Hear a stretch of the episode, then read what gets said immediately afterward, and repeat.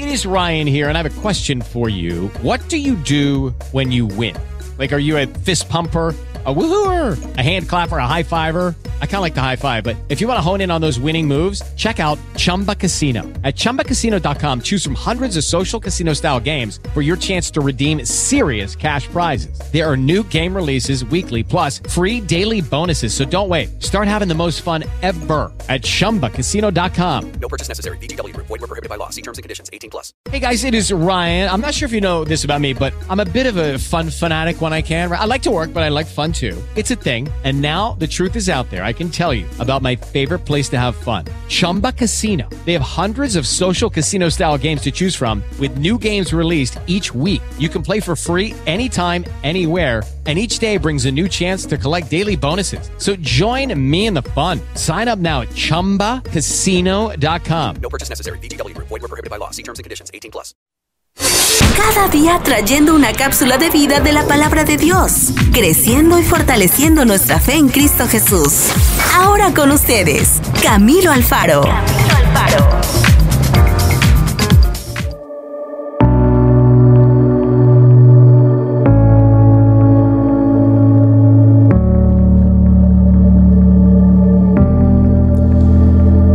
Mis amigos, entremos a la cápsula de vida de el día de hoy. Vamos a hablar de un tema extraordinario en el día de hoy y en sí vamos a hablar acerca de la fe.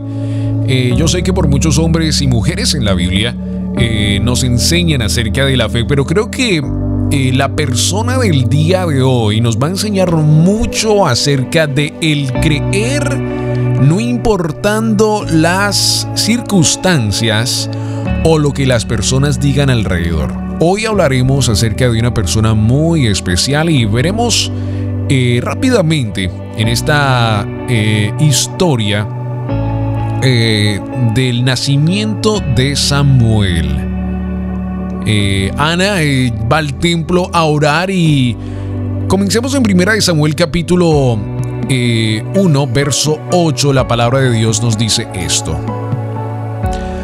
Así, así cada año, cuando subía a la casa de Jehová, la irritaba así, por lo cual Ana lloraba y no comía. Y el Cana, su marido, le dijo, Ana, ¿por qué lloras? ¿Por qué no comes? ¿Y por qué está afligido tu corazón? ¿No te soy yo mejor que diez hijos?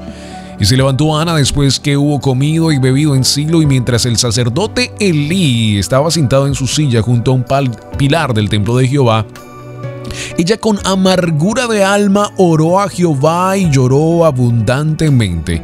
E hizo voto diciendo, Jehová de los ejércitos, si te dignares mirar la aflicción de tu sierva, y te acordares de mí, y no te olvidares de tu sierva, sino que dieres a tu sierva un hijo varón, yo lo dedicaré a Jehová todos los días de su vida, y no pasará navaja sobre su cabeza. Mientras ella oraba largamente delante de Jehová, Elí estaba observando la boca de ella. Pero Ana hablaba en su corazón y solamente se movía en sus labios y su voz no se oía. Y Elí la tuvo por ebria. Entonces le dijo Elí, ¿hasta cuándo estás ebria? Dijere tu vino. Y Ana le respondió diciendo, no, Señor mío, yo soy una mujer atribulada de espíritu y no he bebido ni sidra, sino que he derramado mi alma delante de Jehová. No tengas a tu sierva por una mejor, una mujer, perdón, impía, porque la magnitud de mí y de mi aflicción he hablado hasta ahora.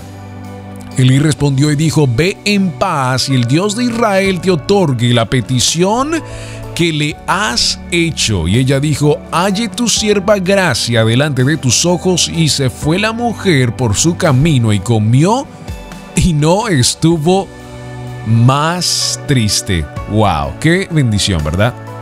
Ahora entendamos algo. Ana había hecho este mismo proceso muchas veces. Pero esta vez fue diferente porque decidió abrir totalmente su corazón y dijo, ¿sabes qué? Aquí lo dejo todo. Esto es todo. Esto ya llegué hasta el punto donde quiero entregar la situación. La situación de Ana parecía eh, algo que no podía pasar. La gente, hasta su mismo eh, esposo, decían que esto nunca sucedería. Estaba angustiada porque Jehová no le había concedido tener hijos, lo cual por sí solo era un gran motivo de desgracia para una mujer hebrea. Pero Ana sufría aún más por la burla de las otras esposas de su marido, quien habían sido bendecida, por supuesto, con hijos. Aferramos a nuestra esperanza puede ser difícil a veces, amigo, cuando nos aferramos a ella tanto que a veces hasta quitamos nuestro propio enfoque de Dios y pensamos tanto en lo que queremos que a Dios lo dejamos a un lado y pensamos que porque estamos tan aferrados a la esperanza, entonces Dios concederá nuestras peticiones cuando lo hemos puesto a Él a un lado. Dios quiere que nuestro enfoque esté puesto en Él y que Él proveerá las peticiones de nuestro corazón, dice la palabra del Señor, ¿verdad? Para los creyentes esto puede ser todavía más desalentador, ¿cierto? Suena como que, ¿por qué tengo que entregar lo que más quiero?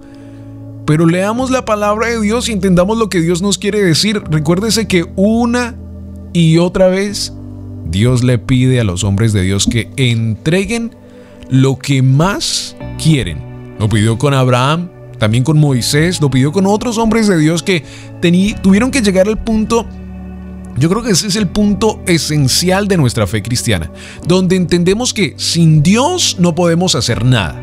Y segundo que todo, entendemos en ese punto de que estábamos tan desubicados, pensábamos que estábamos ubicados en el tema, pero estábamos desubicados porque una vez más colocamos nuestros ojos en otra cosa y pensamos que por esa cosa estábamos conectados a Dios, cuando esa cosa era lo que nos desconectaba de la presencia de Dios. Dios no quiere que tú te conectes a una esperanza, sino quieres que te, quiere que se conecte a ti. Él, él quiere estar conectado a ti en todo momento. Ana era una mujer de gran fe, incluso en medio de su frustración y su dolor, año tras año seguía yendo a Asilio para adorar al Señor. La perseverancia de una cualidad que Dios valora mucho en su pueblo, por supuesto, de seguir orando, orando con fe, entendiendo que Él es el que provee y en su tiempo, en el Kairos de Dios.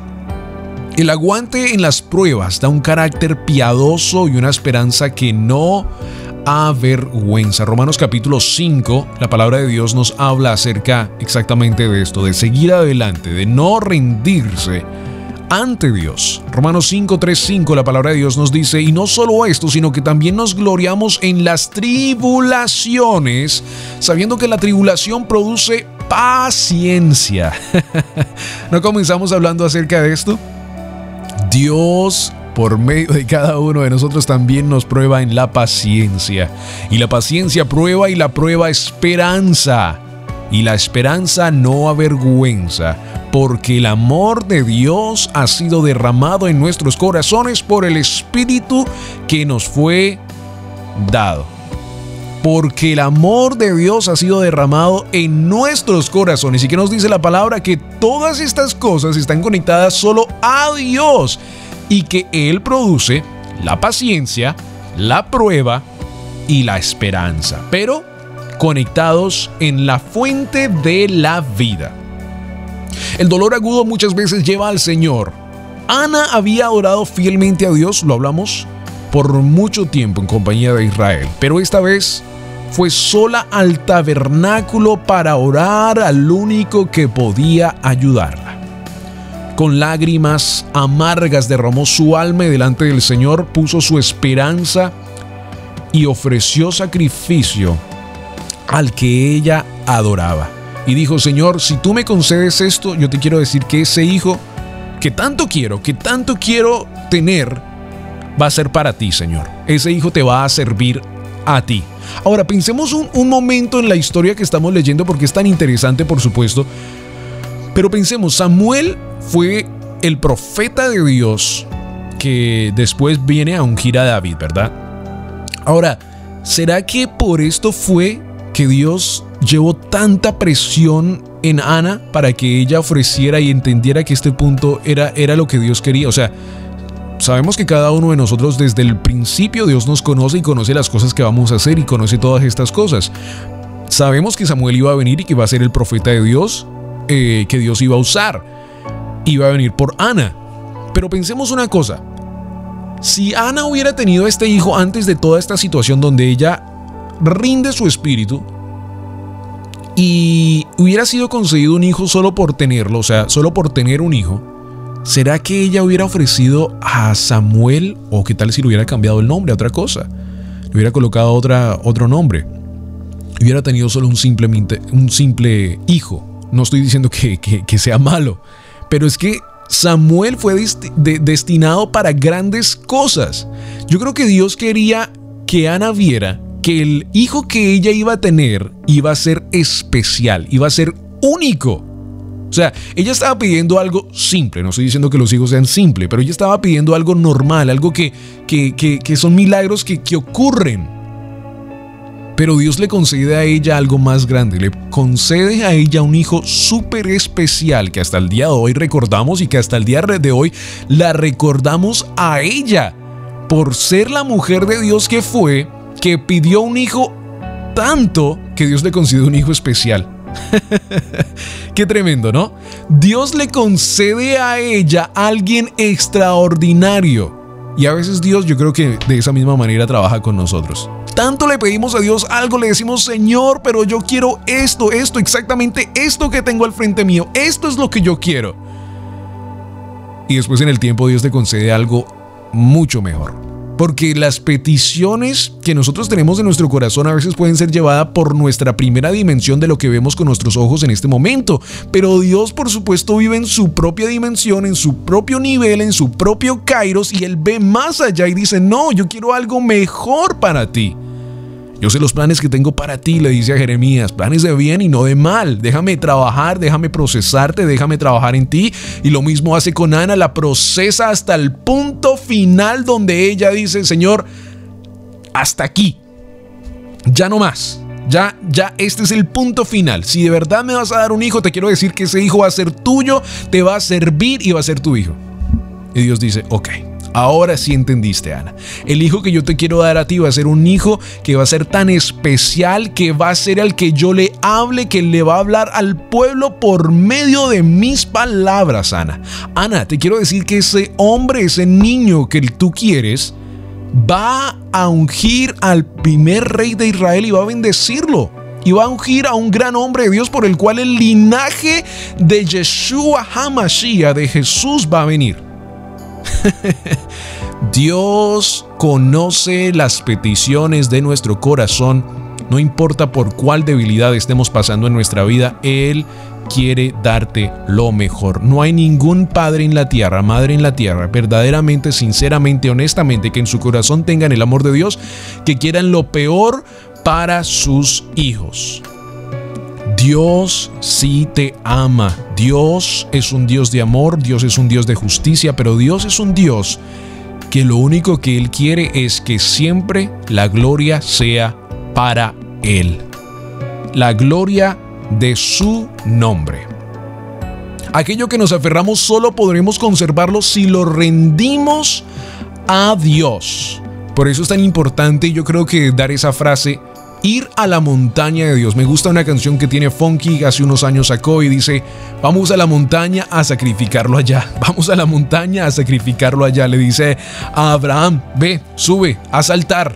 Sacrifica lo que más quieres, porque yo quiero enseñarte a ti, quiero ver tu fe, Abraham, quiero ver quién verdaderamente eres.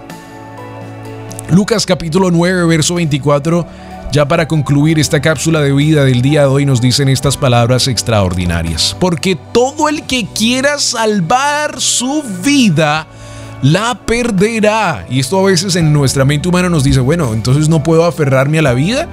Dios dice, no, yo quiero que ustedes entiendan esto, que el que quiere salvar su vida, el que se aferra a las cosas materiales, el que se aferra a las cosas de la primera dimensión que ustedes como humanos ven, todo lo pierden. Eso se va a ir y todo el que pierde su vida por causa de mí, este verdaderamente salvará.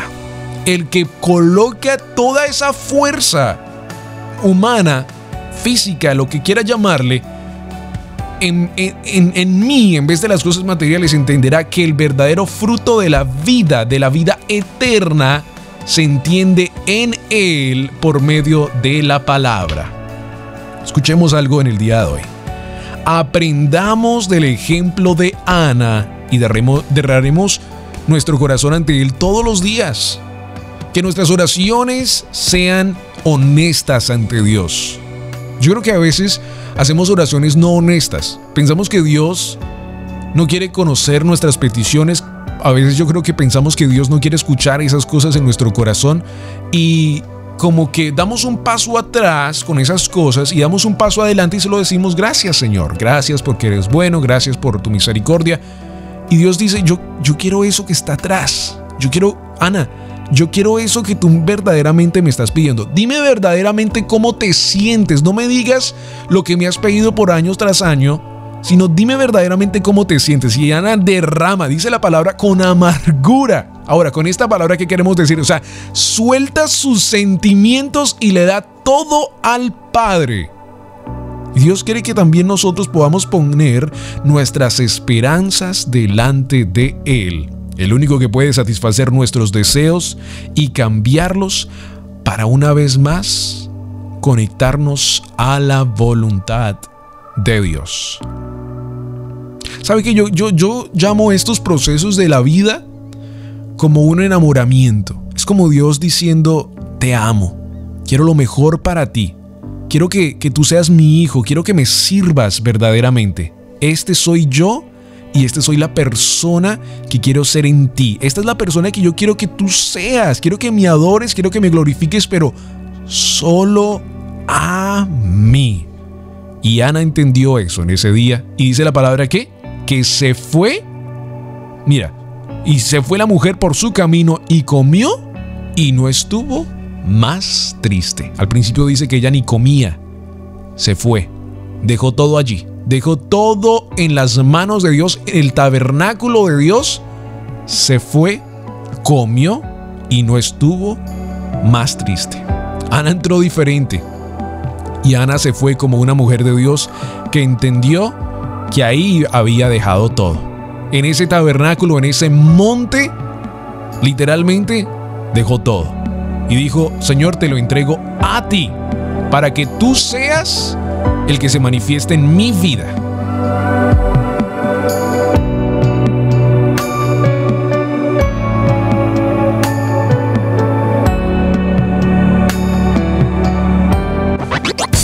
Palabra de Dios es viva, eficaz y verdadera. Esperamos que la cápsula de vida del día de hoy tenga un efecto positivo en tu vida y puedas crecer y fortalecerte en Cristo Jesús.